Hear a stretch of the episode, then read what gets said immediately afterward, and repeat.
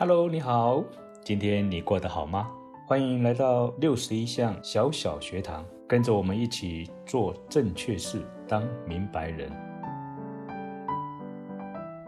Hello，你好，欢迎来到六十一项小小学堂，我是 Peter。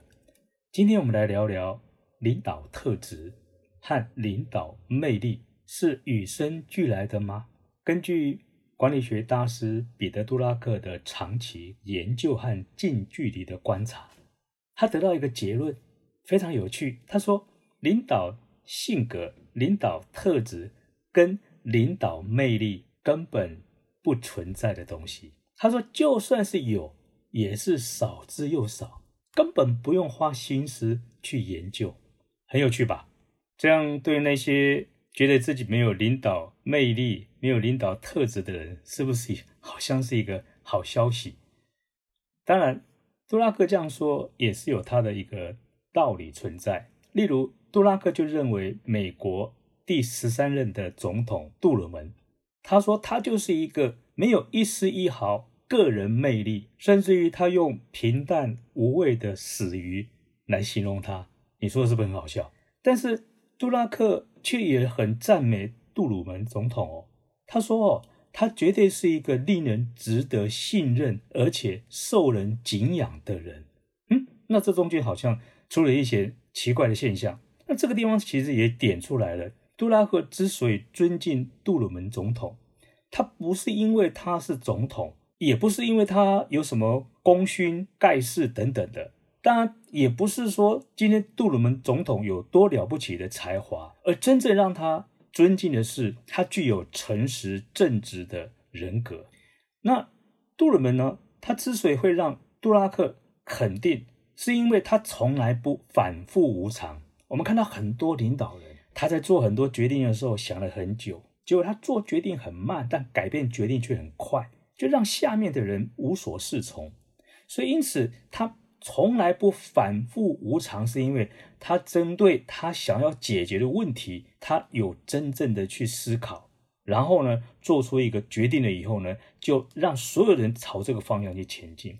所以也因此哈，就是说他也得到了，不管是组织里面啊，或者组织外面的，就是内外的，他都得到一个信任。那其实我们真的是相信一个，就是信任一个领导者，其实也不代表说你一定要喜欢他了。甚至于你也不必说所有事情都要附和他。最近我有个朋友，他就在跟我谈到他的团队组织当中带领上面的一些困扰。我就问他说：“你发生什么困扰？”他的困扰点是他发现他的团队里面的某一些意见领袖不太认同他，或者不太理会他，所以他觉得有点很受伤的感觉。那从刚刚我们谈到的说，信任一个领导者，并不是一定要喜欢他当中。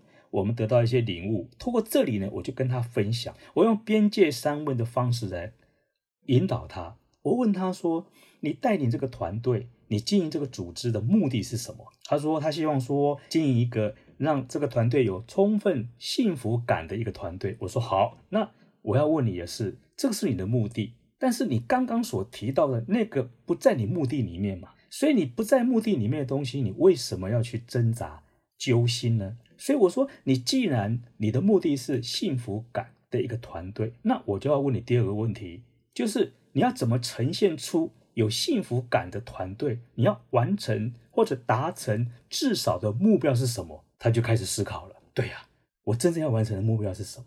然后再根据边界商务里面提到的，要完成这个目标，那我是不是要具备一些条件呢？哪一些条件才是符合？我完成这些目标的人，我跟他讨论完以后，发现他说这个边界三问还真好用，那可以解决所有的问题。因为所有的问题，你只要问目的、目标、条件，不就迎刃而解了吗？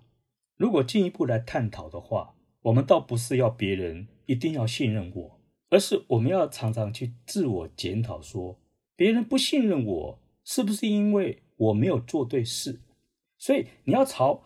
我有没有做对事的方向去思考，而不必一味的去讨好啦，或者说一一直解释啊，甚至于在组织团队里面说三道四的，这些都是无济于事的。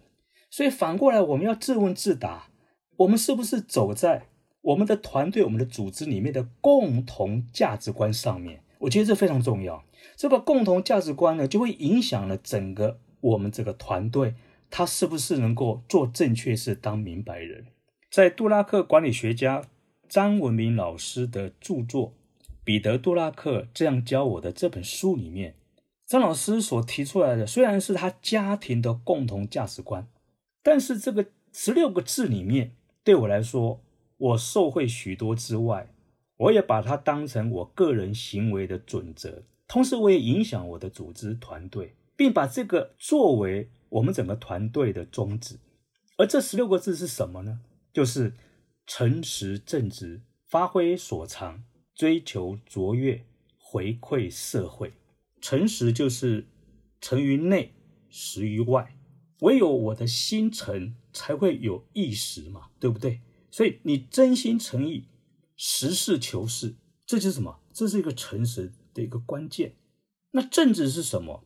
然而正直呢，是将永恒的原则融入在这其中。那永恒是什么意思？永恒就是它永远不变的，好像这个北斗星，它永远高挂在那里，成为指引。所以你这样子才能够活出一个诚实的生命。